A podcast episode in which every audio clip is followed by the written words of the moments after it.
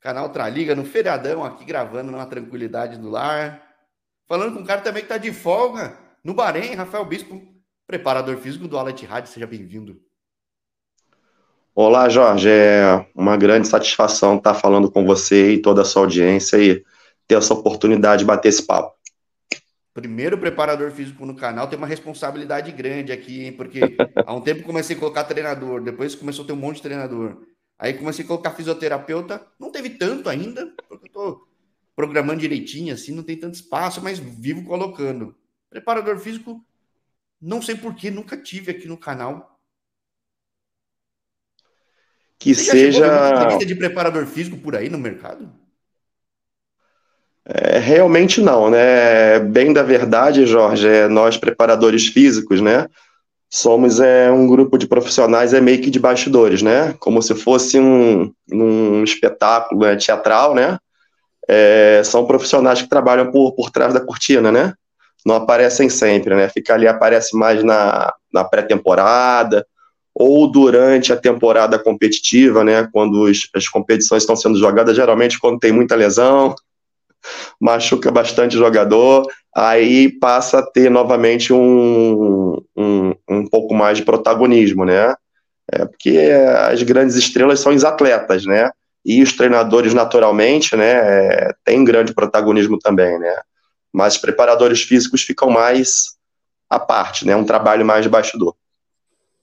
Agora, vamos lá. Eu falando com treinadores, eu vejo que a ideia do canal é muitas vezes quebrar paradigmas para coisa positiva, negativa, enfim, quebrá-los para dar visibilidade a muita coisa. Acho que existe um, uma imagem do treinador brasileiro pelo mercado, e aqui no canal eu acabo vendo que uma coisa que impacta muito é a certificação da CBF, restrição que às vezes não tem abertura nos outros mercados, o cara tem que ter um EFA, tem que ter isso, tem aquilo. Não é fácil.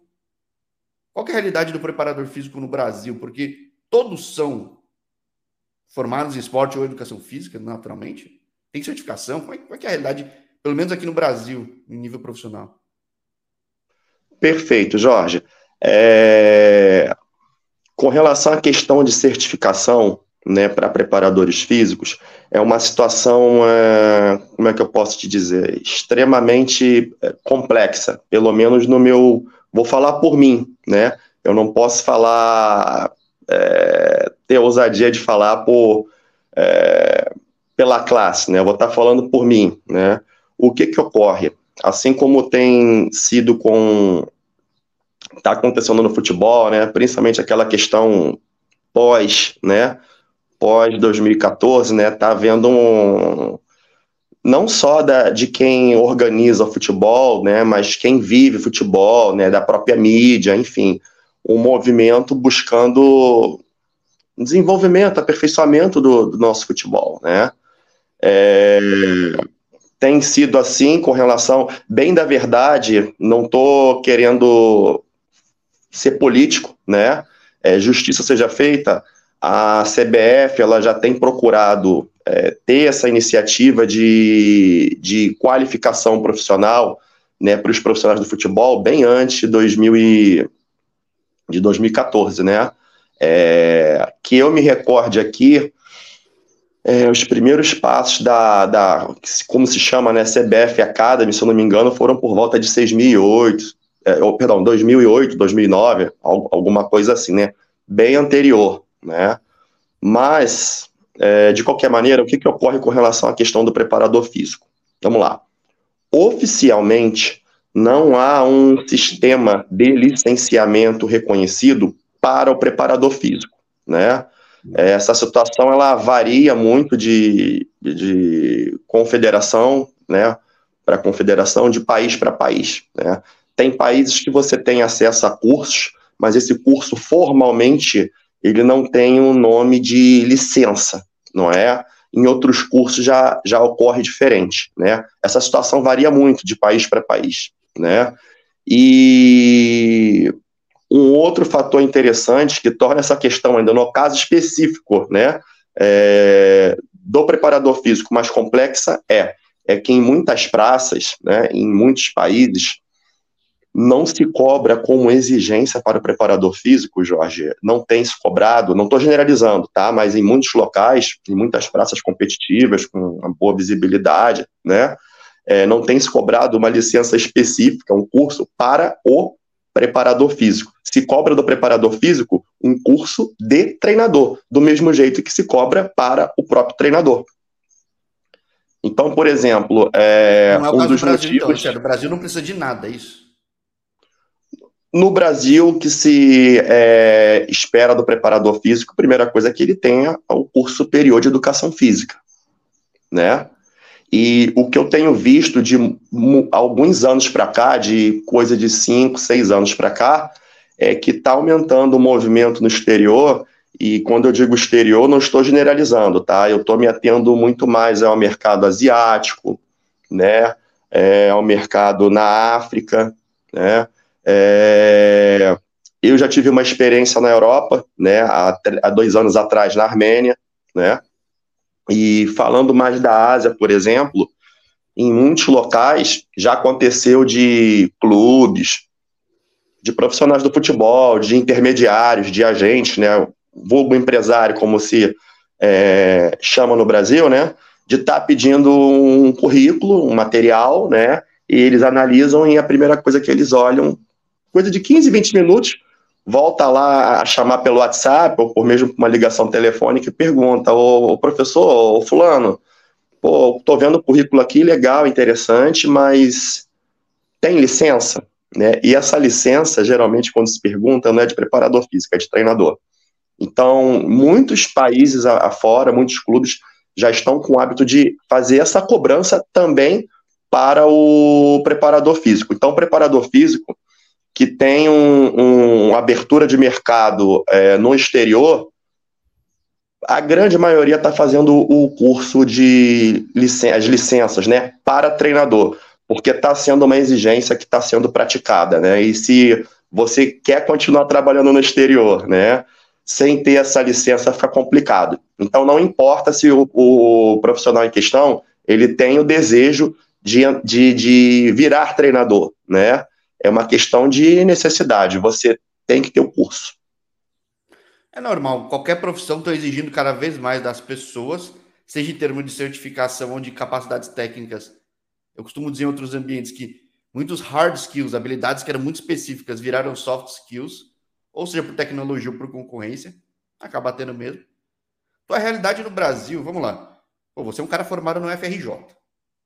Sim, correto. Pô, puta universidade. É, claro que acho que muito se diferencia pelo histórico profissional por onde passou, mas. Perfeito.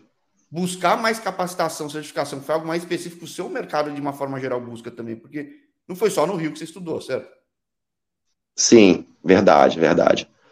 É, é, é, voltando a essa questão aí, né, fazendo um link né, com, com que é, nós estávamos conversando, é, eu só tinha meu curso superior, né, que eu fiz na Universidade Federal do Rio de Janeiro, como você comentou, né, uma universidade que historicamente, é, eu não vou generalizar em contexto nacional, mas no contexto específico do meu estado, tem uma tradição grande de ser formadora, é, muitos profissionais, né, que tiveram a carreira bem sucedida, né, é, como não só como treinador, mas com muitos preparadores físicos passaram por lá, muitos que vieram do, do futebol, né, vieram da bola, outros que foram sendo forjados aos poucos, né, tiveram é, passagem por lá. É, eu mesmo, quando eu entrei para fazer a, a, o curso de educação física, né, quando eu ingressei na faculdade, eu não tinha pretensão de trabalhar com futebol, né, eu sempre gostei muito de atividade física, de esporte, mas o meu, é, o meu objetivo era o basquetebol? Eu joguei basquetebol na minha adolescência, sempre gostei de futebol, mas a paixão mesmo era o basquete. Né? Mas foi no meio da faculdade que, justamente por ter tido contato, relação, né, é, com alguns professores que lecionaram disciplina, que trabalharam, que militaram no futebol profissional, técnicos, preparadores físicos, eu acabei mudando de ideia, fui gostando do futebol, me apaixonei e já no decorrer do curso eu já mudei meu pensamento e decidi que gostaria de um dia trabalhar com futebol, né? E até 2018, é, eu só tinha o curso né, superior né, de educação física, é, tem uma pós-graduação que também foi feita em treinamento desportivo, que é a matéria que na prática estuda preparação física na FRJ. Mas em 2000, 2017 para 2018, Jorge, eu já comecei a sentir justamente essa carência na minha formação né, é, acadêmica é, na hora de ter acesso a boas oportunidades. Né, começou a esbarrar muito em pessoal solicitava, fazia uma sondagem e dava uma olhada no seu Brasil, currículo. Né? Exatamente, no exterior. Ah, tá. E eu comecei a perder. O RJ fala carência de informação, falou, ferrou. Imagina pro resto Não, da galera, né? Mas pro exterior começou a atrapalhar. Eu comecei a perder bastante oportunidade em centros maiores, em bons clubes, por não ter licença de treinador, né? E eu tava ficando para trás, porque eu já tinha consciência, né? A gente bate papo com os amigos de profissão, muitos colegas já estavam na frente fazendo esses cursos e estavam tendo acesso a tais, a, a tais oportunidades, né? Então, assim, é, eu vi que eu estava ficando para trás, eu precisava movimentar. E aí deu, não vou dizer que deu, deu bateu louco, como dizem, né? É, eu vi que era uma necessidade é, é, emergencial e eu procurei correr atrás. E no mesmo ano eu comecei a fazer dois cursos ao mesmo tempo, né? Eu comecei a fazer a, a licença C e depois a B, né? Pela TFA, que é a Associação de Treinadores lá do Futebol Argentino, e também busquei fazer um curso de preparação física equivalente né, na PEFA. A PEFA, o nome é Associação dos Profissionais de Educação Física do Futebol Argentino, mas na prática é a Associação de Preparadores Físicos do Futebol que milita naquele país, né? Fiz os dois cursos, né? A licença B eu terminei ano passado, demorou um pouquinho por causa da pandemia, que houve uma dificuldade aí, né? É, burocrática para estar tá entrando na Argentina, por causa da questão da pandemia, atrasou para fazer as avaliações finais mas o curso da PEFA não, o curso de preparação física, que equivale à licença de preparador físico, eu iniciei e finalizei no ano de 2019 na Argentina, em Buenos Aires. Tem uma curiosidade, hein? Eu começo a ver gente, eu já falei com centenas e centenas de pessoas. É, eu vejo alguns caras buscando certificação de fato na AFA ou alguma coisa na Argentina. É uma. É, é, eu não sei se a opinião que vai vir de você ela é a mesma dos outros, mas é uma questão de admiração no futebol lá. Que, que tem uma coisa específica? Porque no teu ok de preparação física que não tinha no Brasil também. Mas sim. O que, que, será que leva os brasileiros a formar lá? É mais barato? É, o que, que tem diferente? Assim? Perfeito, vamos lá. É, justiça seja dita, né? Eu comentei contigo a questão da, da eu não, não, não, não, não, não, não trabalho na área do direito desportivo, eu fico com receio, ser leviano de colocar a palavra de modo inadequado, não é? Não é que não haja cursos de, de licença ou de qualificação não, na preparação oficial. física, né? Sim, é. sim é. Oficial, a, a, a, a, CD, a CBF promove, a CBF Academy promove um curso que é muito bom, né? Diga-se de passagem, quando eu tomei consciência de que eu precisava buscar essa qualificação, né, e ter esse título, o meu primeiro passo foi procurar na CBF, né? E a dificuldade que eu vou falar por mim, que eu tive, eu fui muito bem atendido na época pelo coordenador de cursos, que é o professor Maurício, né? Me atendeu super bem, mas o que ocorre são poucas vagas por ano, não é? É, e... tá começando ainda também, né? Então, é... Exatamente, né? E como o curso é para treinador, não é para preparador físico, primeiramente eu busquei curso, a licença de para treinador, né? É, havia, aí já, já esbarra para uma necessidade de organização estrutural que vai muito além dos cursos da, por exemplo, da CBF, né? Da CBF Academy. Você precisa comprovar experiência, né? E o que que ocorre? Eu, como profissional que milito e em clubes de pequeno porte, você precisa comprovar experiência, né? E a grande maioria dos clubes que eu trabalhei no Brasil, por exemplo, eu não tive oportunidade de estar tá assinando um contrato de trabalho, né? Então, é, pelo menos de mim foi exigido que eu tivesse comprovante de experiência. Aí você imagina eu ter que correr atrás aí de comprovante de experiência da declaração de clubes no qual eu trabalhei há 8, 10 anos, né? E não se, a, não se admitia, por exemplo, que apresentasse o contrato de trabalho. Né? Por exemplo, eu trabalhei no exterior e tinha um contrato de trabalho, a cópia do contrato, né? e a cópia não. É, o que me foi passado é que essa cópia ela não era aceita. Né? Eu precisava demonstrar uma declaração específica. E aí foi, foi uma dificuldade Nossa. absurda. Ou consularizar época, o documento, tudo, né? Que é um puta rolo. Tudo, na época eu precisei, por exemplo, tinha acabado de vir do Irã, né? Foi minha segunda passagem no Irã, em 2017 para 18, isso. E o clube não me pagou tudo, não me pagou todo o meu contrato, né? Ficou um débito. E aí já gerou uma neura nos camaradas de achar que eu, tava, que eu tá queria buscar usar, uma né? declaração. Exatamente foi uma dificuldade muito grande. E nesse meio tempo, a gente batendo papo com os amigos, colegas de profissão, eu fiquei sabendo que para ingressar nos cursos da TFA não havia essa exigência. Por quê? Porque na TFA você é obrigado a começar desde a licença C, não é? é? já na CBF, eu não sei como é que está no presente momento, tá? Há alguns anos atrás, quando eu procurei é, está buscando fazer esses cursos, né? É, havia possibilidade de você isentado de começar da licença C, por exemplo, você poder começar na B ou até de repente começar na A, de acordo com o seu tempo de experiência, mediante comprovação, como foi colocado, né? E aí eu tive uma dificuldade burocrática muito grande, o tempo estava passando, como eu comentei com, contigo, na CBF o número de vagas não é alto, não é? Um número de vagas relativamente pequeno, não é verdade? Eu tendo muita dificuldade, precisando tomar uma decisão rápida, tomei conhecimento do curso da TFA, né? O início do curso ali é totalmente remoto.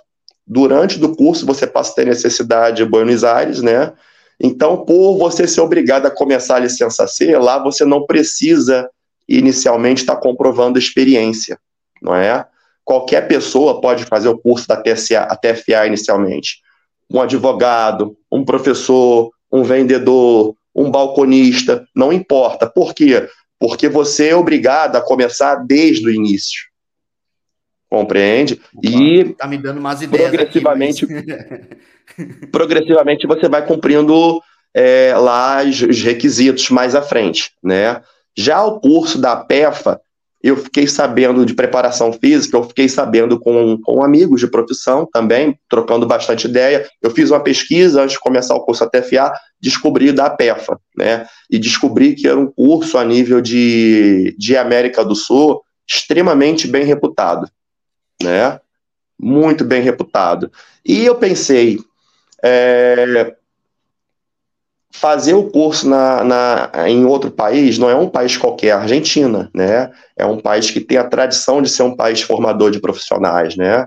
Eu sou brasileiro, a minha mentalidade, o meu DNA como preparador físico é de um profissional brasileiro, né? Eu pensei que talvez pudesse ser muito enriquecedor é, pegar um pouquinho do know-how de uma escola é, que, como a nossa brasileira, né, é uma meca, né, em termos de de conhecimento, de, de, de, de, de histórico, de estilo de trabalho, eu falei, cara, eu só tenho a ganhar.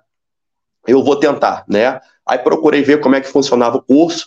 É, tem um formato um pouco diferente, porque é um curso que, em teoria, ele é formado para atender o profissional local, né? Então não é organizado como de modo é, como é feito em muitos países do mundo afora, que geralmente é um bloco único, ou dois blocos, três blocos durante um período de tempo, justamente para você poder conciliar calendário, questão logística, né?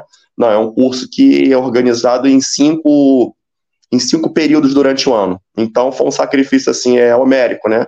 Eu tive que ir cinco vezes em 2019 em Buenos Aires, né? Cinco finais de semana prolongados para estar tá fazendo os conteúdos presenciais, avaliações, né? Mas foi uma vivência assim fantástica aprendi a muita coisa diferente, né? Foi uma experiência única, não só em questão assim profissional, mas como é, cultural também, né? Sim. Aqui eu sempre procuro brasileiro na Argentina, tem pouquíssimos, pouquíssimos de atleta. Imagino que comissão técnica nem deve ter nenhum, talvez na fronteira, olhe lá, não sei. Mas é curioso, porque a gente sabe que os caras são bons, jogam diferente da gente, mas são bons. Bom, são campeões do mundo. Então, ninguém chega à toa. Mas. Verdade. O que, que te surpreendeu, vai? A gente não está falando tanto da carreira ainda, está tá falando de formação, mas o que, que te surpreendeu depois da experiência de ter estudado lá? Assim? Olha, é, tecnicamente falando, com relação aos saberes, aos conteúdos técnicos da, da minha área, que eu milito, que é preparação física, né? não, não, não, não nos compete ficar entrando muito em detalhe aqui, né? Mas é, mesmo sem entrar em detalhe, eu achei muito interessante. E isso eu não tinha muita ideia e fui conhecer lá, né? O preparador físico brasileiro tem algumas características, como carro-chefe, né? Não vou dizer marca registrada, mas como alguns assim saberes em que o profissional brasileiro, eu digo tranquilamente, né? Me atrevo a dizer tranquilamente, tem algumas características, é, é, digo até a nível internacional, se comparar com um profissional de qualquer lugar do mundo, né, inclusive europeu. É, o brasileiro tem a, a, base de conhecimento em algumas áreas assim extremamente é, boa, né, rica, acima da média, né, é, diferente dos profissionais argentinos, que têm alguns pontos fortes em algumas áreas em que eles também têm, assim como a gente, também tem diferencial, diferencial em outras áreas, né, então, eu estar tá conhecendo, conhecendo essas características do trabalho deles, da mentalidade deles, foi muito boa, porque enriqueceu minha visão, né? Isso na parte técnica, né, do trabalho enquanto preparador físico, né? Agora, a questão cultural, e quando a gente pensa na questão cultural, o homem, o ser é um ser só, né? Não dá para você dividir, né? totalmente, né? Botar de um lado a parte cultural e a parte técnica do profissional, né? Foi uma experiência assim, extremamente rica, né? Porque não estou generalizando, mas muitos de nós muitas vezes temos a visão muito estereotipada do argentino, né? E a convivência no dia a dia. Também, né? A maioria deve ter da gente também. A visão que é eu, que eu tive lá. É, é que eu acho que o brasileiro, talvez até por idioma, a gente é isolado da América Latina. Exatamente. Exatamente. Vizinhos, né? Isso é um ponto. Mas eu acho que o estereótipo é muito mais da nossa parte para a parte deles do que da parte que eles veem a gente. Né? A, a visão, assim, meio que no clichê, acho que é muito mais do que a gente pensa a respeito deles. Né? É, a questão da rivalidade, da brinda, sabe? Dessa brincadeira, no que eu vi da parte deles, fica muito mais na parte do desportiva, sabe? é, ele, pelo menos assim, eu, eu, eu, fui a Buenos Aires, eu não fui para o interior, porque há a diferença, né? É, de Buenos Aires, como eles chamam o interior do país. Mas eles têm carinho enorme por brasileiro, eles gostam demais do brasileiro. Quando vocês sabem que é brasileiro, foi a experiência que eu tive na PEFA, fazendo o curso, né?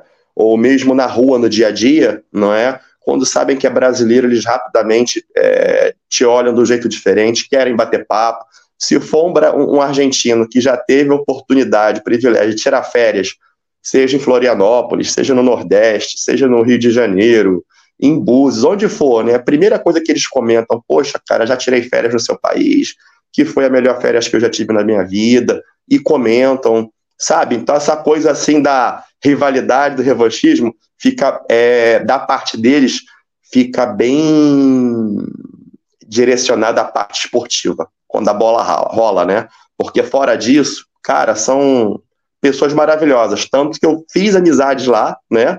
É, amizades com as quais eu tenho contato até hoje. Né? Eu tenho, fiz uma amizade com um preparador físico de Córdoba, que é meu amigo até hoje, já teve oportunidade à minha casa no Rio de Janeiro. E é um povo fantástico. Cara. Passei a ser suspeito para falar, tá? ah, eu, quem me conhece na, quem for ver meu perfil pessoal aí no Instagram vai ver o quanto eu gosto de basquete. Joguei, fui do clube de jogava na GV. E como eu gosto de Argentina, que eu já fui bastante, fotos de perfis minha aqui, tem muita coisa de Argentina. Falamos muito do lado pessoal de formação, mas profissional. Você formado na FRJ, militou no futebol brasileiro, só que passou por muitos lugares diferentes pelo Brasil. A realidade Sim. de muitos lugares diferentes é realmente muito diferente ou acaba sendo meio parecida? Porque você passa por onde? Olha, Santo, Mato Grosso, é, Rio. Eu já trabalhei em clubes do Espírito Santo, Rio de Janeiro, né?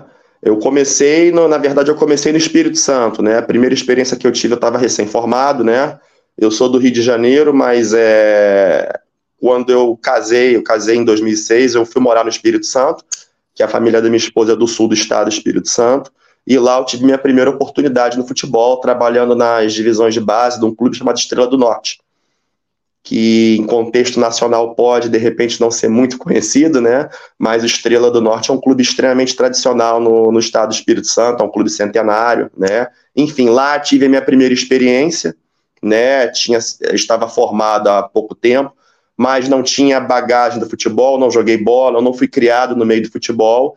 E foi uma experiência relativamente curta, de alguns meses, em 2006, mas para mim ficou visível que eu precisava de mais capacitação. Da mesma maneira que para uma pessoa que recém é, consegue, né, é, conquista a sua carteira, a sua CNH, né, sua carteira nacional de habilitação, né, a, a permissão para dirigir, isso não te habilita a dirigir com total autonomia no trânsito, né? Um processo, né, que você vai adquirindo até você ganhar confiança, né?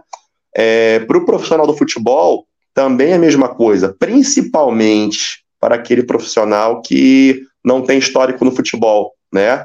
Foi o meu caso, né?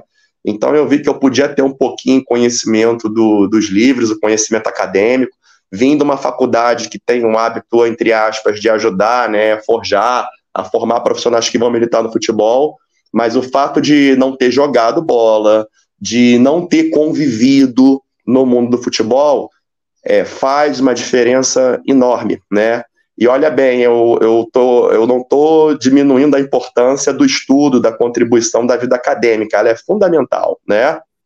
Mas a vivência do futebol, porque o futebol é um meio extremamente peculiar no modo que as relações de trabalho, as relações é, interpessoais, elas lidam, né? E eu vi que eu vi que eu, eu, eu era muito carente disso, porque eu nada sabia a respeito do convívio dentro do futebol, né? Então, no ano seguinte, 2007, eu voltei para o Rio de Janeiro, procurei fazer uma, uma pós-graduação, né, Lato Senso, que eu fiz na, novamente na FRJ, assim como a graduação. Busquei um estágio, na época eu fui estagiar na base do Madureira, qual eu estagiei quase um ano e foi uma escola fantástica, maravilhosa. E em 2008 eu fui ter minha primeira oportunidade da categoria profissional, que foi num clube modesto, mas muito tradicional, né? Do interior, que no momento o clube está ativo socialmente, né, disputa campeonatos amadores, mas o departamento de futebol profissional está fechado, né, há muitos anos, chamado Floresta, de Cambuci. Cambuci é uma cidade pequena, né, que fica no noroeste fluminense, ali entre Campos e Itaperuna, caminho para Itaperuna. Foi minha primeira experiência. E de entre 2008... E, e, o Espírito Santo, basicamente, né? Isso, e de 2008 para cá, Jorge... Né? É, de 2008 para cá, a única oportunidade que eu tive, que eu trabalhei fora da categoria profissional, desde o Floresta de Cambuci, foi o Madureira em 2014. Eu tive a passagem rápida na base do Madureira. Desde então foi só futebol profissional. Aí foi Rio, Espírito Santo, Minas Gerais. Já trabalhei em São Paulo numa oportunidade. Tive a oportunidade de jogar a Série A2, que é um campeonato para quem milita em clubes de porte é, menor e intermediário. É um campeonato extremamente atraente, né? Trabalhei várias vezes, já algumas vezes, no futebol mato-grossense, né? Sul mato-grossense e no norte do país trabalhei no Amapá também, né? No Brasil.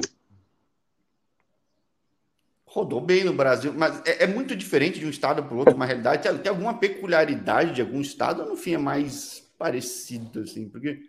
Olha, é um quadro bem heterogêneo. Mesmo se você for pensar, por exemplo, em clubes de pequeno porte, né, de porte intermediário, né, é, há uma diferença grande, não é? é? Enorme, diria, né? Mas ainda assim há alguns pontos que na grande maioria dos clubes, algumas dificuldades que são, são relativamente comuns. Alguns clubes vão ter mais, outros vão ter menos, né? É, é um quadro acaba sendo, no final das contas, bem heterogêneo, né? Você pode estar, estar militando num clube de é, investimento muito reduzido, mas com uma condição de trabalho e numa outra condição ser bem superior ou ser bem aquém, né? Agora, e aqui eu já rodei bastante, né? É, então, aqui é no Brasil já. Brasil e como que. É, tipo, é, que eu falei, você é o primeiro que sai do Brasil, Sim. só corrigindo também, porque eu falei com um ex-atleta que virou preparador físico, não virou preparador, ele chegou a ser treinador e preparador físico, hoje ele é diretor de preparação esportiva, que acaba sendo uma, um Compreendo. de preparação física do Indy Eleven lá nos Estados Unidos.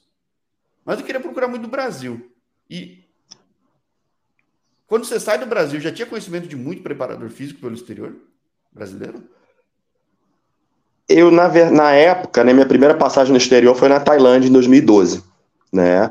Eu já tinha, assim, conhecimento de, de vários colegas de profissão, né? Eu sou lá do estado do Rio de Janeiro e na época eu estava iniciando, eu tinha coisa aí de 5, 6 anos no futebol, né? E estava bem no início, futebol profissional menos tempo ainda, coisa de, de quatro anos, mas já havia colegas aí que estavam bem à nossa frente em termos de estrada, de rodagem, de oportunidades, que já tinham falado bastante coisa já, né? A primeira oportunidade foi em 2012, né? Eu fui indicado por um, por um ex-atleta e também ex-treinador de, de com passagem em grandes clubes, né? É, que é um jogador muito famoso nos anos 70, né? O Carlos Roberto, também foi técnico do Botafogo, foi campeão estadual, né? E rodou muito mundo afora, pela Ásia, né? Foi técnico da seleção da Tailândia já, né? E ocorreu uma época que um ex-atleta dele, comandado por ele na, na seleção da Tailândia, né? Já treinador, buscava um preparador físico, pediu indicação a ele, né? E eu tive a oportunidade de conhecer o seu Carlos quando eu era estagiário do Madureira. E ele era técnico do profissional. Né? O mundo do futebol é um mundo muito pequeno, né? Acabou surgindo a oportunidade, né? Eu me recordo que é muita coincidência, né? Eu tinha acabado, sem compromisso, estar tá enviando um currículo para ele, né? E coisa de pouco mais de um mês depois, ele entrou em contato comigo. E eu tive a primeira oportunidade para Tailândia, né? Foi em 2012, tive a oportunidade de voltar, mas por decisão profissional mesmo própria minha, acabei não, não retornando, né? E rodei e a primeira, a segunda experiência que eu tive foi no Irã. Né? Eu fui duas vezes para o Irã, né? É, 2015, depois retornei em 2017.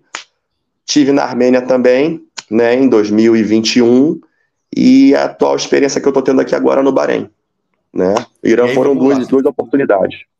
Você fala que o mundo é pequeno, quem fez a ponte entre a gente foi um, um cara que passou pelo canal, pelo teu, no clube atual. Mas quando falou de ti, eu já, já tinha aqui no canal falado de você por causa de quem falou na Armênia. Ou seja, é, o mundo é pequeno. Tudo bem que eu falei com bastante gente, mas tem muita gente pelo mundo. E cá estamos falando agora de realidade de Bahrein. Você passa por mercados bem diferentes, né? Acho que. Sim. As, as, eu, não, eu, não sei, eu não sei da parte técnica, mas eu sempre sei que essa sair da caixinha, sair da zona de conforto, amadurece muito a gente, né? Porque amadurece. expõe culturas muito diferentes. Como é que é a cabeça do Rafael hoje do Rafael que saiu antes de sair do Brasil, por exemplo? Porque você passa em lugares culturalmente muito específicos, né? Tipo, Tailândia tem uma cultura muito forte, Irã tem uma cultura muito forte. Sim. É, Armênia, para quem não conhece, tem até histórico de guerra, de um monte de coisa, então é um ambiente diferente. Uma história única, fantástica, né? Olha, é, Jorge, é realmente como, como o amigo citou, né? É, vai além da, da questão futebolística, né? E eu até acho interessante, eu não sei se o amigo recorda ou se a audiência também lembra, eu sempre lembro, há muitos anos atrás, o Levir Culp, né, o técnico, né, o conhecido Levir Culp, eu não me recordo em qual clube que ele estava trabalhando na época. Eu acho que era o Fluminense ou Atlético Mineiro. Que ele, numa determinada entrevista, uma oportunidade, ele citou que o futebol é sempre aprendizado. E ele comentou numa entrevista que, numa das passagens que ele teve pelo futebol japonês, que ele aprendeu bastante coisa, né? E parece que isso aí na época gerou meio que um burburinho, tipo, como quem queira dizer, como que um, um, brasileiro vai poder aprender alguma coisa, na, na, assimilar saberes diferentes no futebol asiático, no futebol japonês, né? É, e a grande verdade é que pode sim você estar tá assimilando saberes em todas as áreas do conhecimento, no futebol não é diferente, no futebol em qualquer lugar do mundo, né? Por exemplo, eu recordo a minha primeira passagem que eu tive a oportunidade de fazer no exterior foi na Tailândia em 2012. O meu técnico era tailandês, e a Tailândia, qual é a representatividade para a Tailândia a nível de, de competição internacional de seleção? Não, não tem representatividade, né? É uma representatividade dia, só no Sudá, exatamente. Também bom, e já passou aqui. Já. sim, sim, sim, né? O professor Mano, né? Mano, é. Isso, quando eu trabalhei lá, ele trabalhava lá. Tive a oportunidade de jogar contra ele, não conheço, mas joguei contra ele, né? Mas, enfim, é, a boa parte dos treinadores tailandeses naquela época, por uma questão cultural, eles tinham uma ligação em termos de influência, de conhecimento com o futebol inglês. E era comum muitos deles é, estudarem na Inglaterra, fazerem curso na Inglaterra, e muita coisa taticamente que eu já via é, é, no futebol né, brasileiro, a nível de futebol mundial, eu passei a ver com mais profundidade na Tailândia. Então, assim como o, o grande Levir Coupe, um profissional renovado que dispensa, dispensa comentários, né? Falou que ele viu coisas interessantes quando ele trabalhou há muitos anos no futebol japonês. Eu também posso dizer que vi muita coisa interessante no futebol tailandês em 2012, com técnico tailandês. E não é só com o técnico quem você trabalha. Quando você trabalha num país que tem vocação, tem tradição de estar trazendo profissionais de vários cantos do mundo, você acaba assimilando um pouquinho, observa um pouquinho, é, rumina futebol em cima do que você está vendo, em cima de várias escolas diferentes. É treinador espanhol, é treinador asiático, treinador brasileiro, argentino, né? Então, se o profissional for tiver ligado nessas questões, acaba sendo uma oportunidade de vivência muito rica. E assim foi no futebol tailandês, foi no futebol do, do Irã, que foi uma experiência bem diferente, características diferentes do que foi na Tailândia. Né? O futebol tailandês é, tava, é um futebol emergente, não para de crescer a cada ano. Né? Se você for olhar de hoje para 10 anos atrás, aí mais ou menos, 11 anos, quando foi a primeira experiência que eu tive lá, cresceu, desenvolveu demais. Né? no futebol do, do, do, do, do Irã, eu trabalhei a, tanto no, no, na Tailândia quanto no Irã, é, eu tive experiência com staffs técnicos, todos locais. Eu era o único estrangeiro na comissão, né? E no Irã foram duas oportunidades. Mas em termos de aprendizado foi fantástico. A Armênia também foi bastante legal, né? Na Armênia inicialmente eu era o único estrangeiro, mas houve uma mudança na comissão, né? Chegaram profissionais é, gregos do Chipre, né?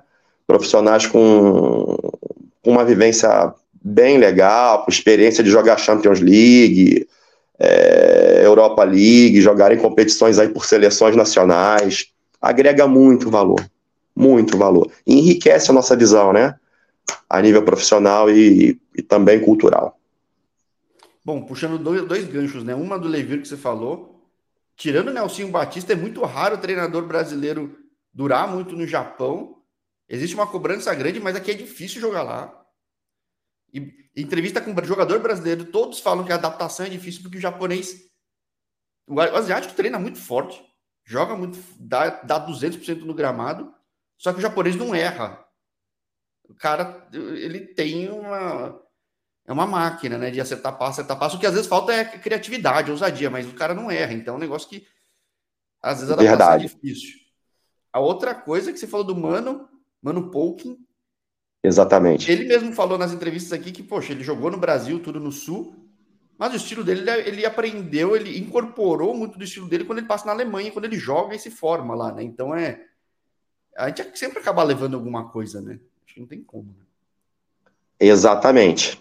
Exatamente. A gente leva um pouquinho de, de cada é, local que a gente trabalha, né? É... Foi como eu falei para o amigo, foram experiências muito, muito interessantes, né? Muito, né? É... Na Tailândia, eu me recordo, por exemplo, né? Já era uma, já era algo que era visível há muito tempo no, no nosso futebol, né? Mas eu acredito que tenha sido uma época, como é que eu posso dizer? Foge um pouco da minha parte, que é a preparação física, né? mas eu lembro que foi algo muito interessante, porque uma coisa é você ver na TV, você estudar e você trocar ideia. Outra coisa é quando você vê dentro do campo, vê bem na sua frente, né? Se a gente for parar puxar aí futebol brasileiro, a coisa de mais de 10 anos atrás, até pela maneira, que as características do nosso futebol, acho que tem muita coisa que inclui, que, que influi, e muitas vezes o profissional, por exemplo, da mídia ou fã, né?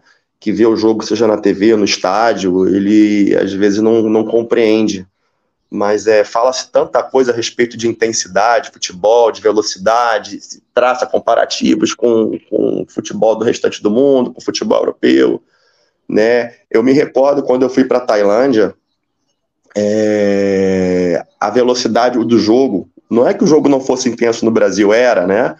Mas a intensidade era, era diferente, a maneira como o jogo era jogado, né? E não é simplesmente para questão de cultura, porque se tem mais técnica, ou porque se joga mais devagar, muita coisa influi, né? Por exemplo, a gente pensar em gramado. Tipo de gramado a gente treina? Que tipo de gramado a gente joga? O impacto que teve, por exemplo, nas, nas grandes ligas do futebol brasileiro, numa Série B, principalmente numa Série A, depois Copa. Jogar em campo de arena, um tipo de grama diferente, o cor de grama mais baixo. Porque o tipo de piso que você joga, né, o corte ser baixo, o corte ser alto, influi muito, um gramado mais leve, mais pesado. Na Europa o gramado é sempre leve. Eu me lembro quando eu fui para Tailândia olhar para o gramado, eu trabalhei numa equipe de primeira divisão, mas é equipe modesta. O gramado era batidinho, batidinho, né? É, muito diferente do que a gente via na época, até mesmo em Série A do Brasil, né? Como que você vai ter um jogo com a mesma velocidade, por exemplo, que as pessoas veem na Europa, numa grande liga europeia, um gramado mais pesado? jogando a 30 graus de temperatura, até muito mais do que isso, como é a característica do nosso país, né?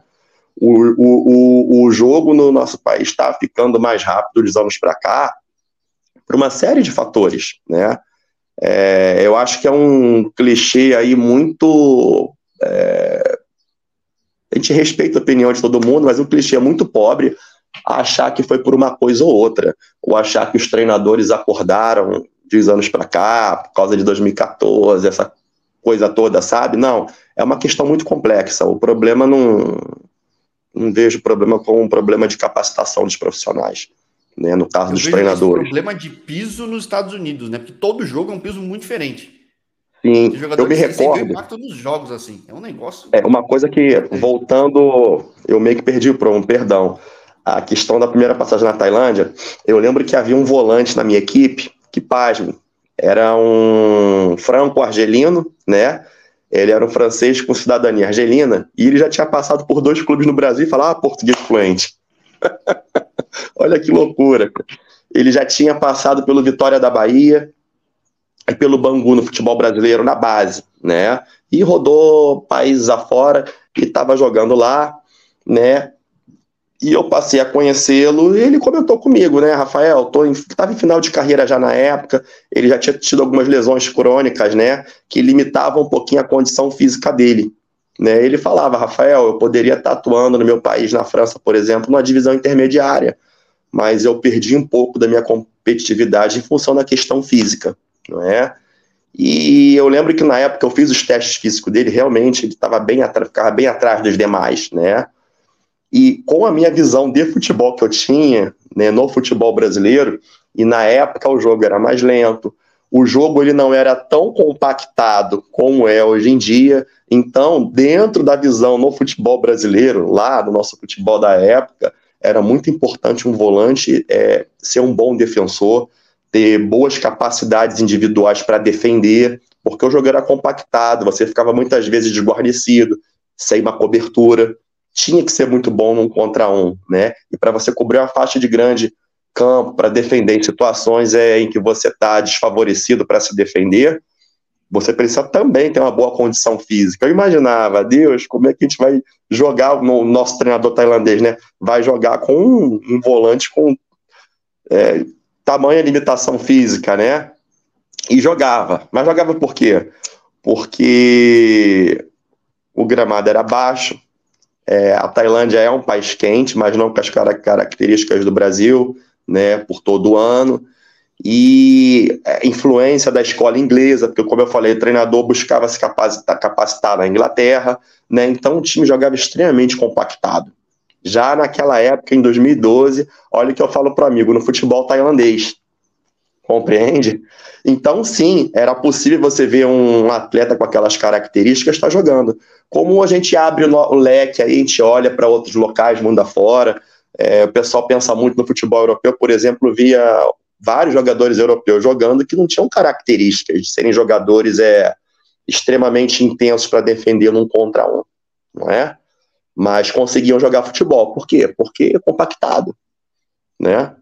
Um futebol compactado, você todo time corre bastante, mas é, a cooperação dos jogadores para poder fechar a linha, enfim, uma série de coisas é táticas, né, a ponto de vista individual e coletivo, ajuda muito e permite ao jogador muitas vezes é, com determinadas características estar sim é, produzindo, performando em alta em alto nível, né? E era o caso desse atleta. E foi uma visão que eu tive no futebol da Tailândia. Agora, qual é a visão que você tem no futebol iraniano? Que eu falei com poucos caras lá. Eu falei que passou no Ciparran, falei sendo com um jogador que está no Tractor Saz, aí que depois que a gente entrevistou o cara ganha no Ciparran, né? Olha só que muito pequeno. Legal. É... E uma coisa que eu vejo que sai pouco gol né, no Irã. É, o jogo é muito compactado. Perfeito. O que, que tem de lá? Que... De onde vem o futebol do Irã? Tem alguma inspiração própria ou já é tanto tempo que já jogam que já tem uma característica meio própria, eu diria assim? Perfeito. Olha só, é, eu não posso dizer por toda a Ásia, porque eu não trabalhei por toda a Ásia, né? A gente ouve falar muitas coisas a respeito de colegas é, que têm experiência em outros centros, né? Eu também, logicamente, conheço colegas que foram para vários países diferentes, dos quais eu não tive ainda a oportunidade de estar, tá, estar tá trabalhando, não é? Mas é, você citou, por exemplo, o Japão, Coreia, uma escola. Se você for lá para baixo da Ásia, por exemplo, a Tailândia, a mentalidade cultural, né? E a prática do futebol é, é totalmente diferente, né? E se você for mais para o Oriente Médio, muda mais ainda. E se você for no contexto do Oriente Médio, há uma realidade específica do futebol para cada país, né? Eu não trabalhei na Arábia Saudita, né? Ah, mas eu sei que a realidade é uma. Se você for para outros países como o Bahrein, como o Kuwait, por exemplo, Oman, é uma realidade diferente. E a experiência que eu tenho no Oriente Médio é no Irã. E é totalmente diferente. Diria assim que talvez se assimila um pouquinho com a Arábia Saudita, né? Assimila. Eu não posso dizer com total segurança, porque a gente conversa muito, troca muita ideia com colegas que conhecem um local, que trabalham, militam, já militaram lá, mas eu não conheço, né? mas o futebol no Irã, em muitos aspectos, é muito parecido com o Brasil. Primeiro que é paixão nacional, né? não é só paixão, é... a principal vocação do iraniano é o futebol, né? é uma liga. É, o Irã sofre muito cada questão, não vou entrar no mérito da questão é, é, é sociopolítica, né? não é o nosso objeto aqui, nem é meu intento, né? Mas sofre muito por essa questão aí de, de embargos, de acabar sendo um país um pouco fechado, porque as pessoas acabam não tendo uma visão, é, até mesmo da sociedade iraniana, que não vem ao caso, mas também do futebol, né? É um futebol muito interessante. Eu posso assegurar para você que, em termos de dos principais centros asiáticos, o Irã tranquilamente aí é, tem uma das principais ligas.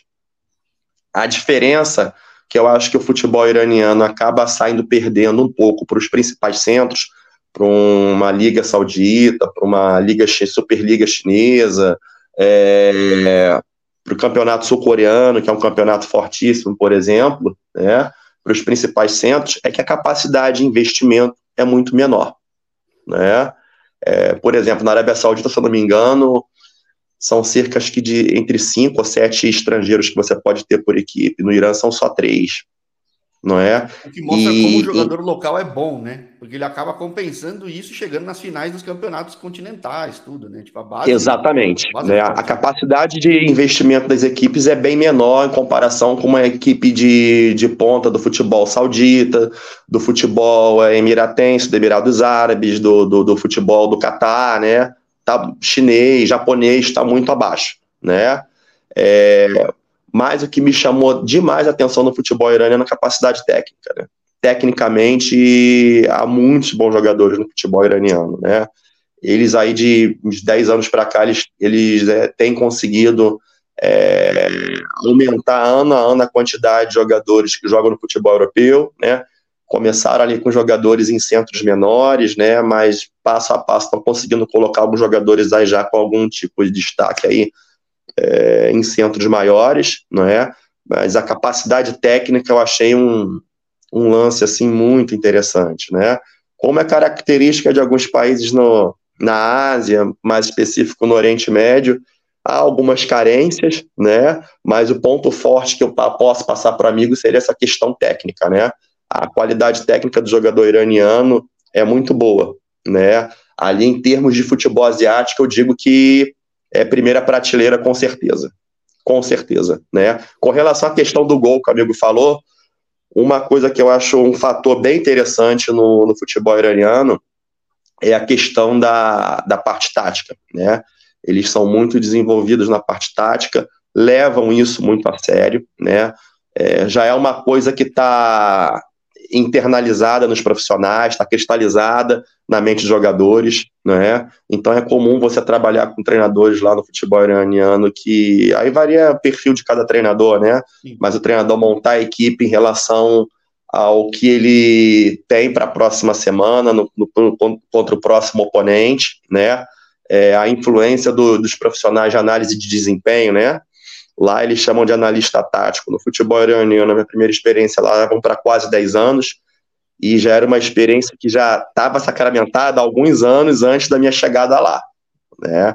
Um fator, assim, bem interessante, né? São muitos profissionais nesse aspecto, né?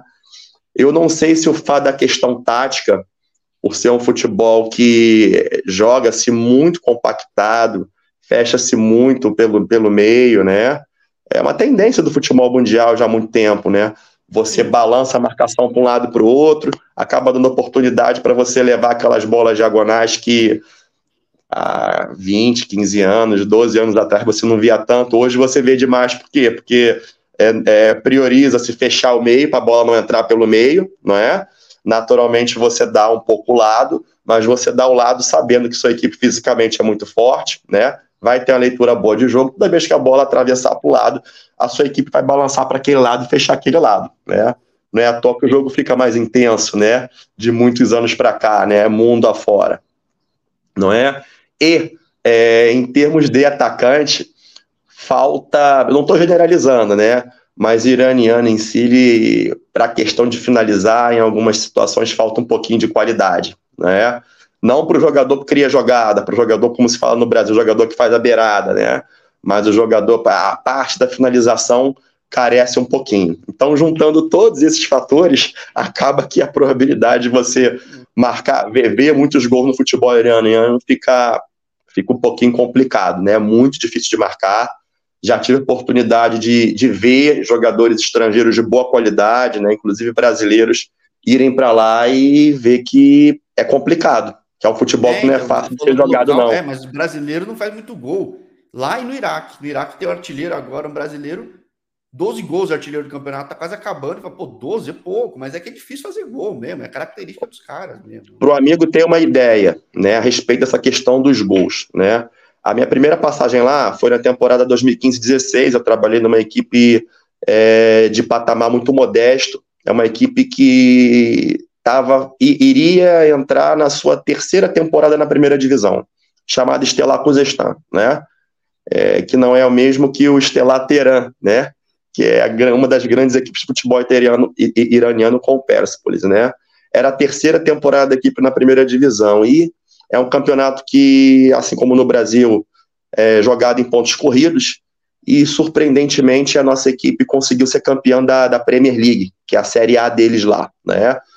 Mas o fator interessante, além de ter sido muito positivo para todos nós, né, ser campeão da, da primeira divisão para uma equipe de patamar inferior, né, de, de, de, de porte é, intermediário, foi o fato de, em 30 jogos, é, Jorge, a nossa equipe ter marcado 33 gols. É. fomos, é fomos campeões numa liga de pontos corridos, com 33 gols pró, 14 contra, em 30 jogos. Era uma equipe que fazia o primeiro gol e não tomava. A gente fazia o primeiro gol e não, e, e, não tomava. E era uma equipe que, acredite, procurava jogar um futebol ofensivo. Né? Mesmo sendo uma equipe pequena, procurava jogar um futebol ofensivo, bonito para frente. A característica desse treinador iraniano, né? O Abdullah Veisia, é um muito bom profissional, né? É, é o treinador que gosta de futebol bem jogado, bonito, para frente, né? E só saíram 33 gols. É, então quem tiver curiosidade vai ver, sai pouco gol, mesmo com os melhores times. É um negócio curioso mesmo. E que é uma realidade talvez diferente aí no Bahrein. Né? Exatamente. Né? Uma coisa que eu vejo, uma coisa que eu vejo do, do, do pessoal do, quando eu falo com gente, jogador, treinador, enfim, quem passa no futebol, Bahrein, Catar, Emirados Árabes, às vezes é falta de jogador, né, local, né? Porque a condição de vida dos caras, não sei na, naí, mas ela é boa. É difícil achar gente que quer jogar mesmo, ou tá comprometido, ou talvez seja uma realidade da Tailândia, É, é um ponto interessante, né? Eu acredito que seja profissional.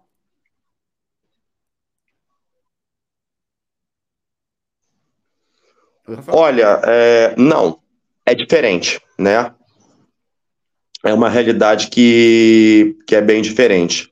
Na Tailândia, né, como a gente tem conversou algum, alguns minutos atrás, é um futebol que está crescendo ano a ano, né? E é um futebol que hoje em dia eu posso dizer para você já há alguns anos, já há uns bons anos, que já é um futebol totalmente profissional, né? E há uma heterogeneidade muito grande nas ligas pela Ásia, né? E, e o amigo está citando o Bahrein, o Bahrein é um país que se enquadra nessa, é, nesse ponto aí. Por quê? O futebol do, do Bahrein né, tem status de profissional, não é? Mas não são todos jogadores que têm uma relação profissional né, com o clube. De que maneira? há alguns jogadores em, em, em, cada equipe que eles trabalham, né? Então você tem os profissionais estrangeiros, né? Tem os profissionais barenes da sua equipe, né? Que são países que vivem só do futebol, mas também há profissionais dentro da sua equipe, né? Atletas, né? Que eles têm uma vida dupla, né? Eles estudam ou trabalham, ou trabalham, estudam e também jogam futebol, né? Essa realidade não é a realidade que é só do futebol do Bahrein, né? no Kuwait assim, Oman assim, né? Eu não sei exatamente como é que está essa situação aí no, no futebol do Catar, por exemplo, não sei dizer. Se eu estiver me arriscando a falar uma coisa que eu posso ser leviano, falar alguma coisa aí que não traduz o real momento da, da conjuntura do futebol local, né? Na Arábia Saudita não é assim, né? Já é, é totalmente profissional, o pessoal vive só disso, né? É... No futebol iraniano é a mesma coisa, né? No futebol iraniano é a mesma coisa. É como no Brasil, né? É a oportunidade que o indivíduo tem de ter uma vida melhor, seja para o jogador, seja para o membro de comissão técnica, o preparador físico, o treinador, todos os profissionais, né? Então a relação que tem de expectativa e de cobrança é altíssima. Não que aqui no futebol do, do Bahrein seja, entre aspas, assim, é um, um profissionalismo, entre aspas, faz de conta, não é. A cobrança, ela acaba sendo praticamente a mesma para todo mundo né? É, a diferença é que alguns profissionais só treinam e jogam, né, e descansam, e tem outros que fazem tudo isso e trabalham, né? Cabe, por exemplo, a mim como preparador físico ter um pouquinho de flexibilidade, não é? Mas é ter flexibilidade não significa dizer que os atletas não vão trabalhar, não é? A cobrança é alta, né? mas não tem jeito, você tem que ter um pouco de flexibilidade, né? E a questão também climática, acho que influi, né? Quando a gente pensa em Oriente Médio, né? É a pessoa que não conhece o Oriente Médio, eu mesmo no Brasil, antes de vir para o Oriente Médio, vim para a Ásia a primeira vez, eu imaginava que fosse calor, um calor sepulcral o ano todo, e não é bem assim, né? Eu sou do Rio de Janeiro, né? Inverno para carioca é 18, 20 graus, é inverno para gente, né?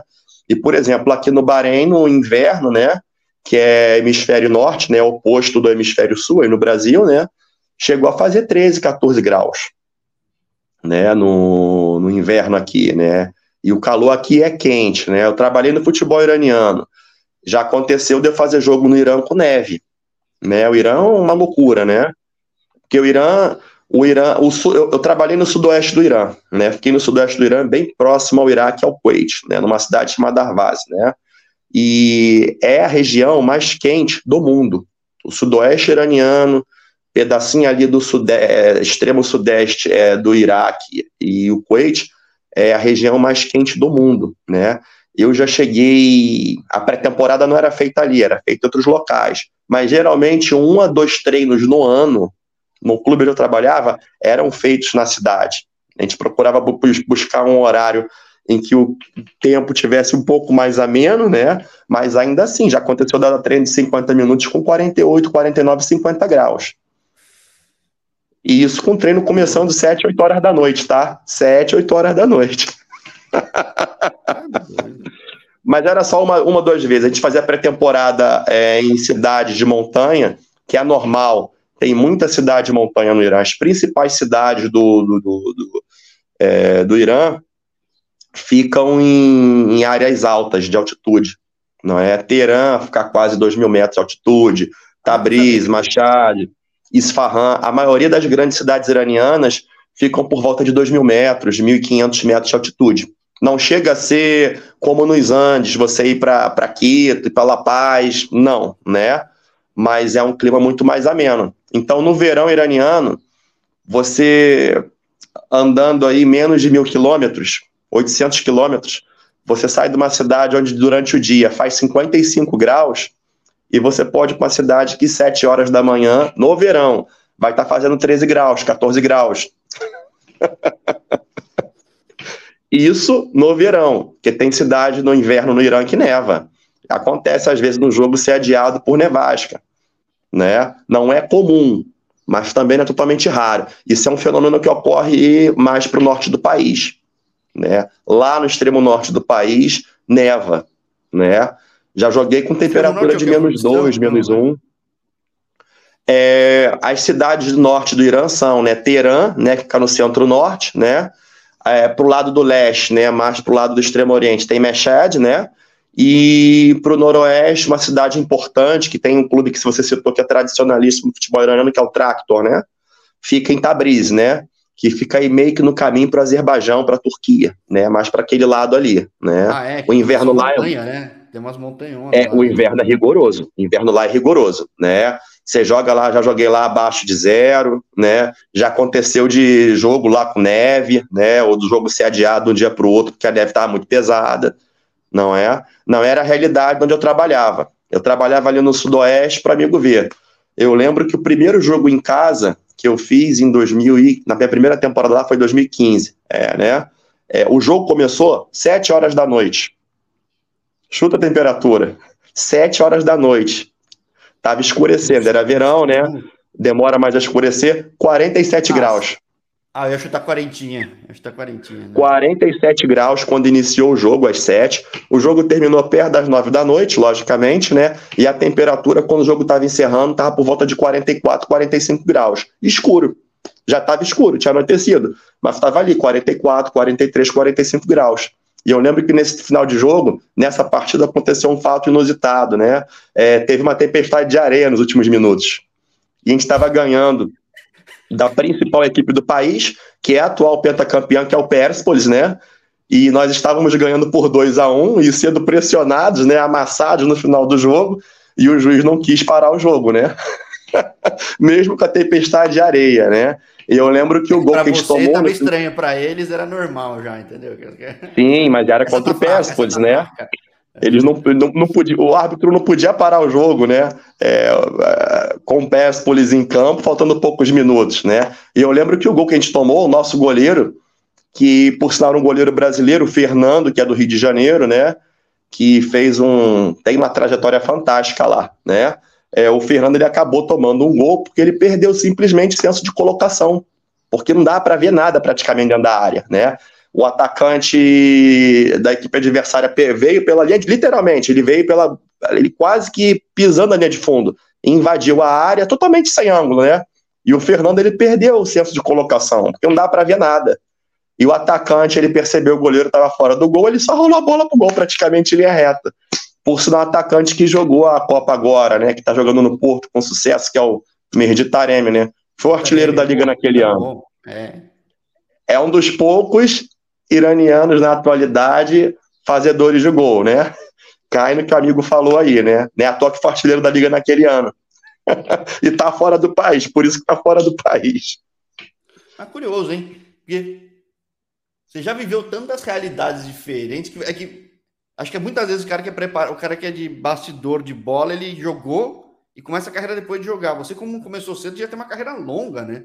Então, Sim. viveu bastante realidade, né?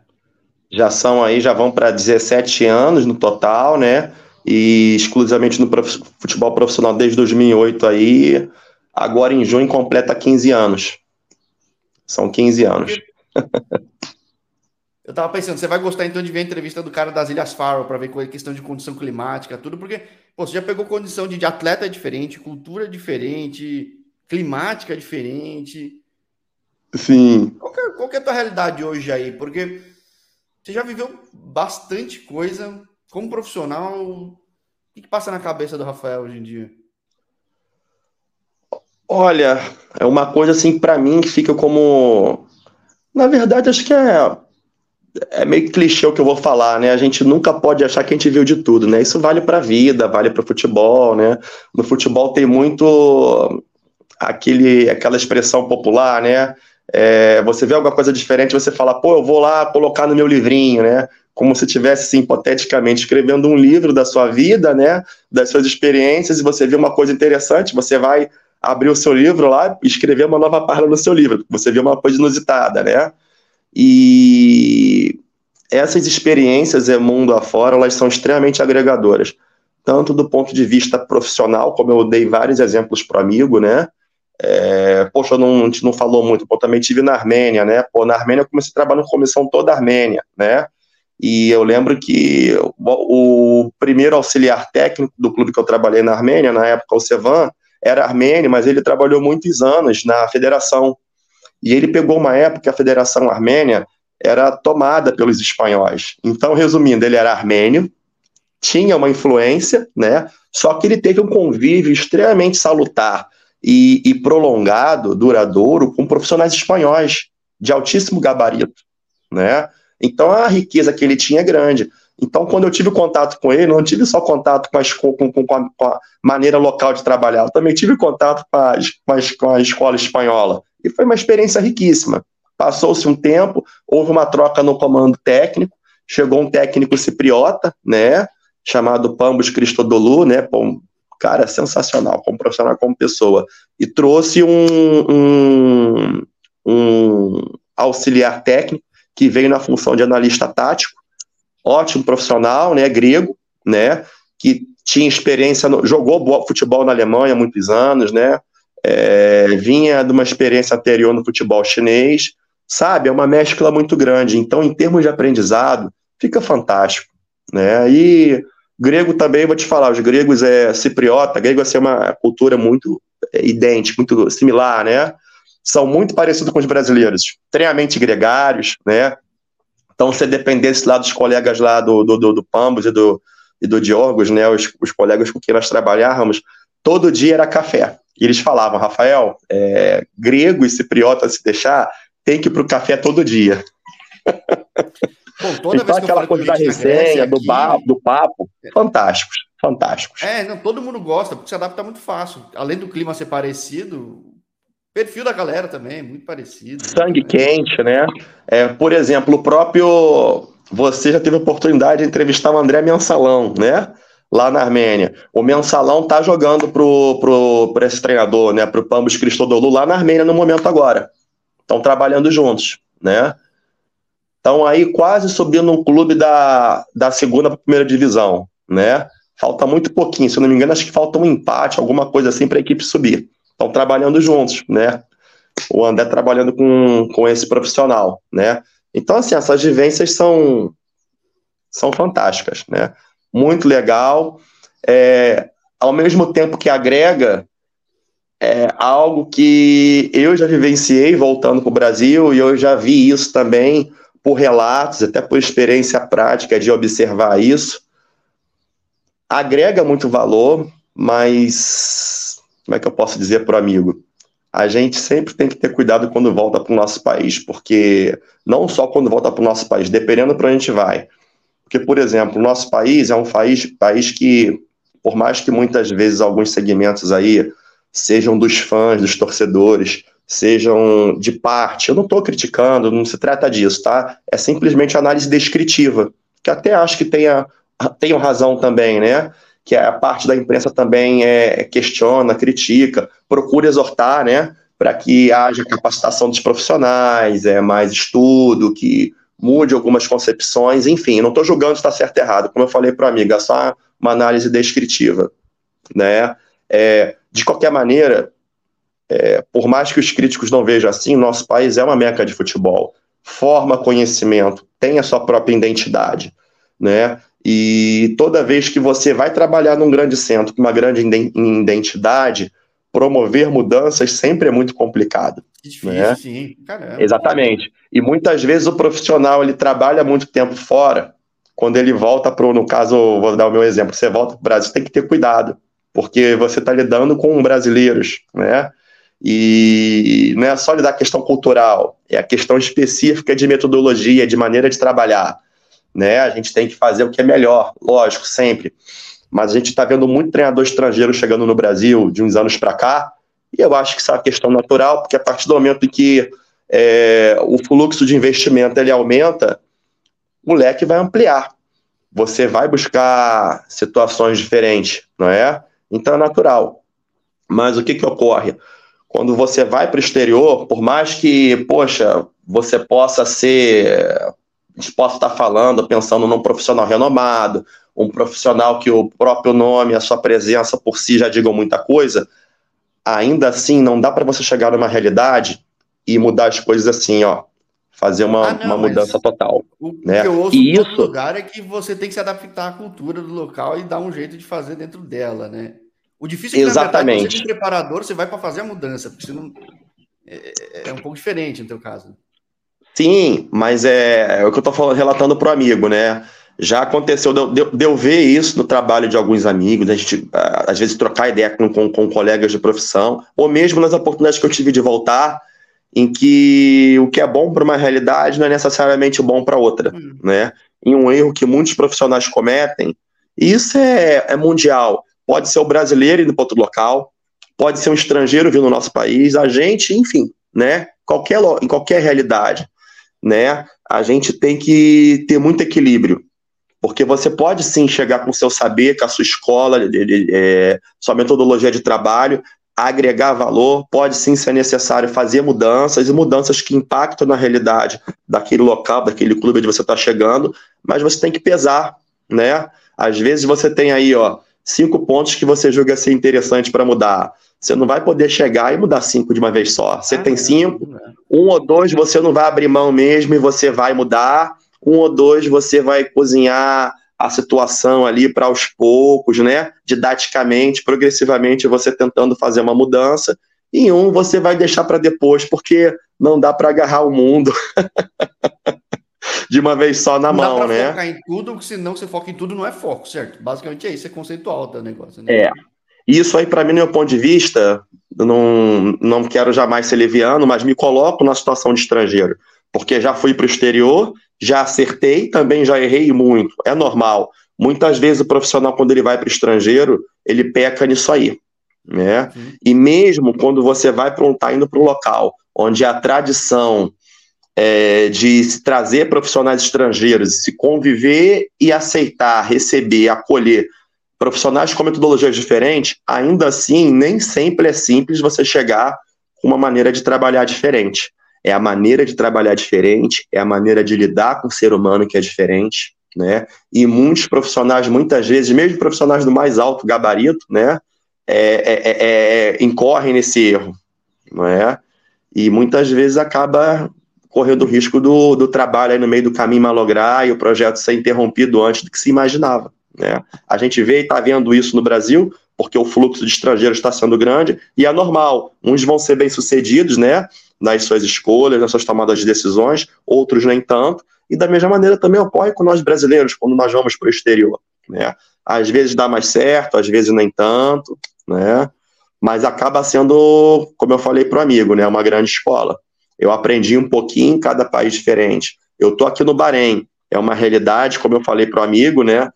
Dessa questão da relação que eles têm com o profissionalismo é diferente.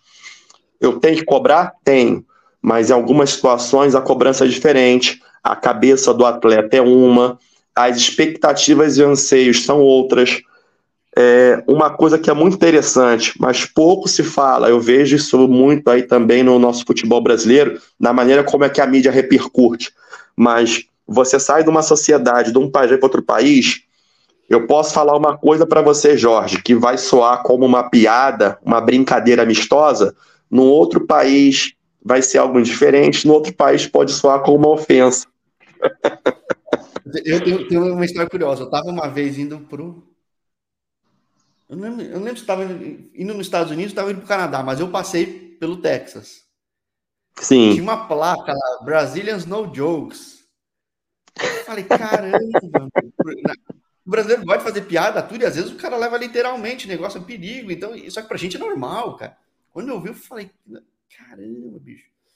Né? Então, eu falei, putz, é complicado, né, cara? Mas, mas é. você vai pegando com o tempo, né? Não tem como.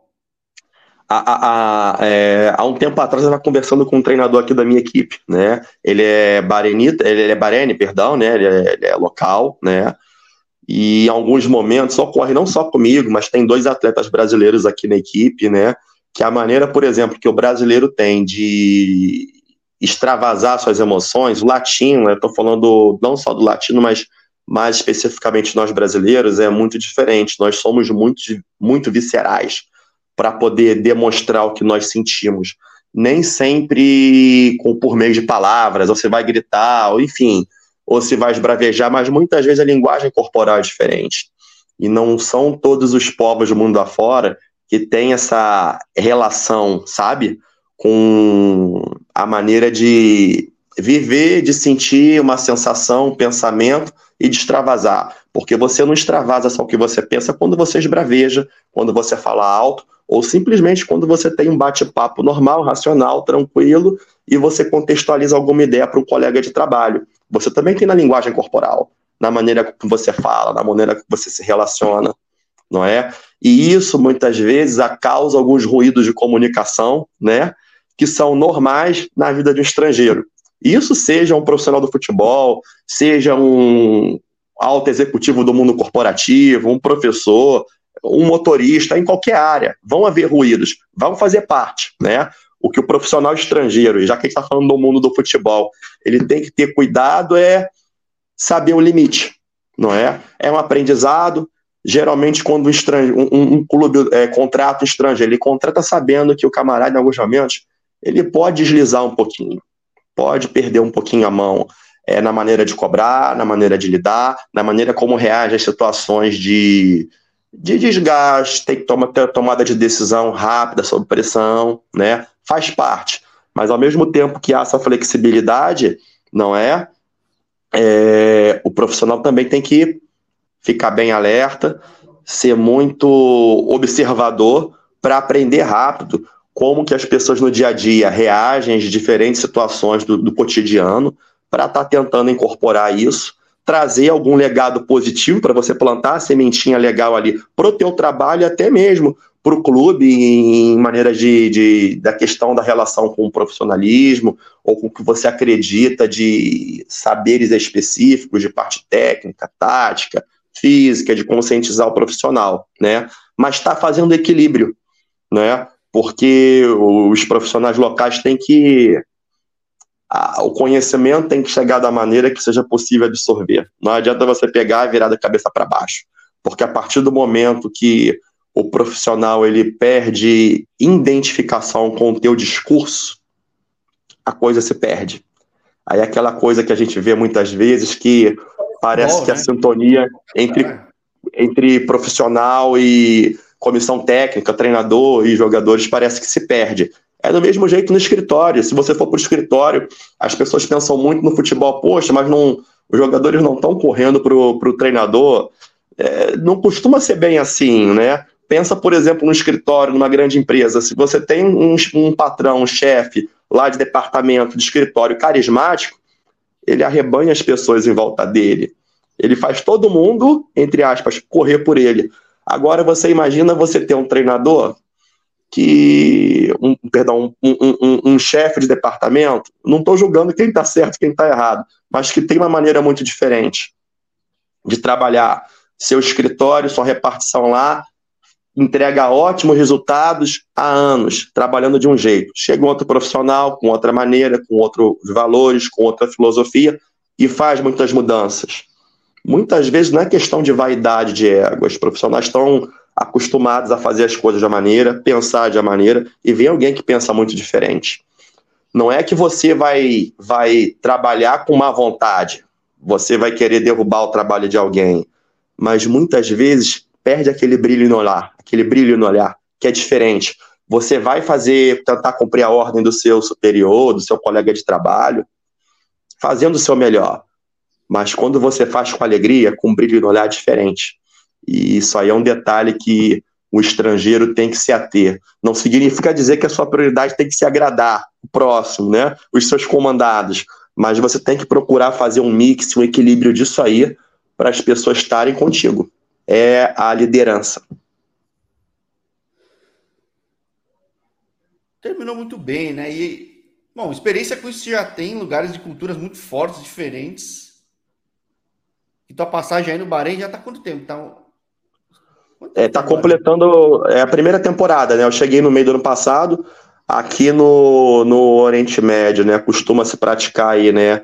O, a, o calendário é, futebolístico, né? Como se faz na Europa, né? Começa-se no meio do ano e termina-se no meio do ano, né? Eu vim no meio do ano passado é, e o campeonato terminou no próximo mês. Tem aí mais três semanas de competição. Essa época que eu vou atrás de um monte de gente, difícil que os caras saem de férias, depois tem pré-temporada, mas vou tentar achar todo mundo, que muita coisa acontece. Vocês estão aí no final é. da temporada, aí vendo se dá para subir ou não, enfim, que é complicado. Mas só posso desejar muita boa sorte, seja aí outro lugar pelo mundo, porque acho que o mercado maior é o mundo mesmo, né, Rafael? Não é tanto o Brasil, né?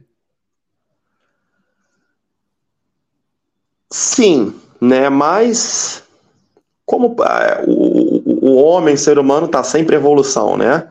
Então, eu particularmente, eu também tenho pretensões e anseios né, no, no mercado nacional, né?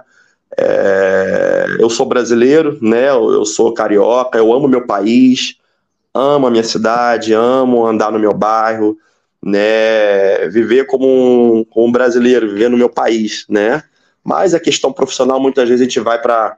É, tá tendo a oportunidade de trabalhar aqui no Bahrein, como já foi em outros locais, né? Mas também tem os meus anseios a, a, a, a nível doméstico, né? Gostaria, não agora, né, nesse exato momento, mas no profissional, de voltar tendo oportunidade, né?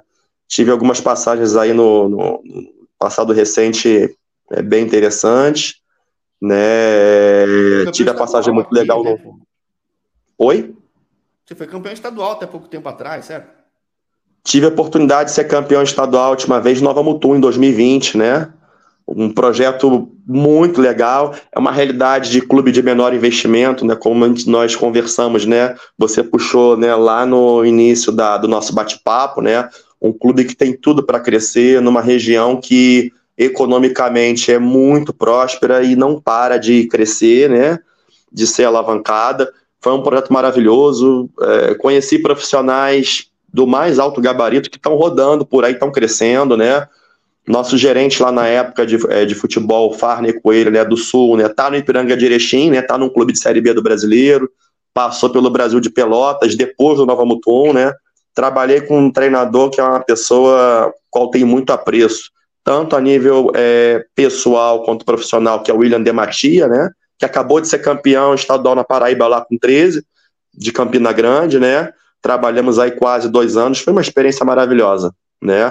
Então guardo muito carinho da, da oportunidade lá que tive lá no Mato Grosso, né? E, enfim, vários profissionais, né? Tem vários profissionais que trabalharam lá que estão jogando Série C, B de brasileiro. Tem um atacante lá, o Helder também, que estava no Jacuipense, foi para Vitória da Bahia agora, né? O, um atacante também que eu trabalhei que estava há pouco tempo no Curitiba. Se eu não me engano, também está na Vitória da Bahia, chamado Zé Hugo, né? É, passou lá para Nova Mutum, uma turma muito boa lá, muito boa lá. E guardo muito carinho da, da, não só do clube, das pessoas que dirigem o clube, mas também fomos muito bem acolhidos pela comunidade. Um lugar maravilhoso, né? mas também tem essas pretensões aí futuras de estar tá retornando aí, né, um projeto legal, diferente, né, porque a gente não pode perder muito é, o vínculo com a nossa terra, senão a gente fica um profissional assim muito é, atrelado a um nicho, né, e eu ainda tenho esses anseios, né. Não é um projeto para agora, mas quem sabe para amanhã, né? É, então, é, é por causa de casos que nem o seu que eu criei o outro canal que é o podcast do Jorge, porque tanta gente volta para o Brasil que eu também quero contar essas histórias. Então, fica o convite. Ficando pelo mundo, a gente faz um segundo papo aqui, senão a gente faz no outro. Agradeço pela oportunidade, foi um prazer imensurável, Jorge, estar tá interagindo contigo e estar tá proporcionando algum conteúdo é, valioso, interessante aí para a sua tendência. Um grande abraço e foi uma satisfação enorme. Pô, eu que agradeço demais. Vamos trocar figurinha. Você já passou por tanto lugar, vai ajudar a fazer pontos com outros contatos também. para mostrar mais brasileiros, seja preparador físico ou outros na bola, dentro da fora do gramado, enfim. Para continuar mantendo o canal, dando visibilidade para os brasileiros pelo mundo, né, cara?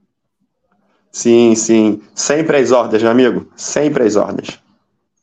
Pô, então aproveita que hoje é dia de folga, estou tomando teu tempo, mas só posso dizer que foi uma satisfação enorme bater esse papo, esse papo contigo, Rafael. Recíproco, meu amigo. Um forte abraço para você e para todos que estão nos assistindo. Abraço para ti também. Até a próxima, então. Tchau, tchau.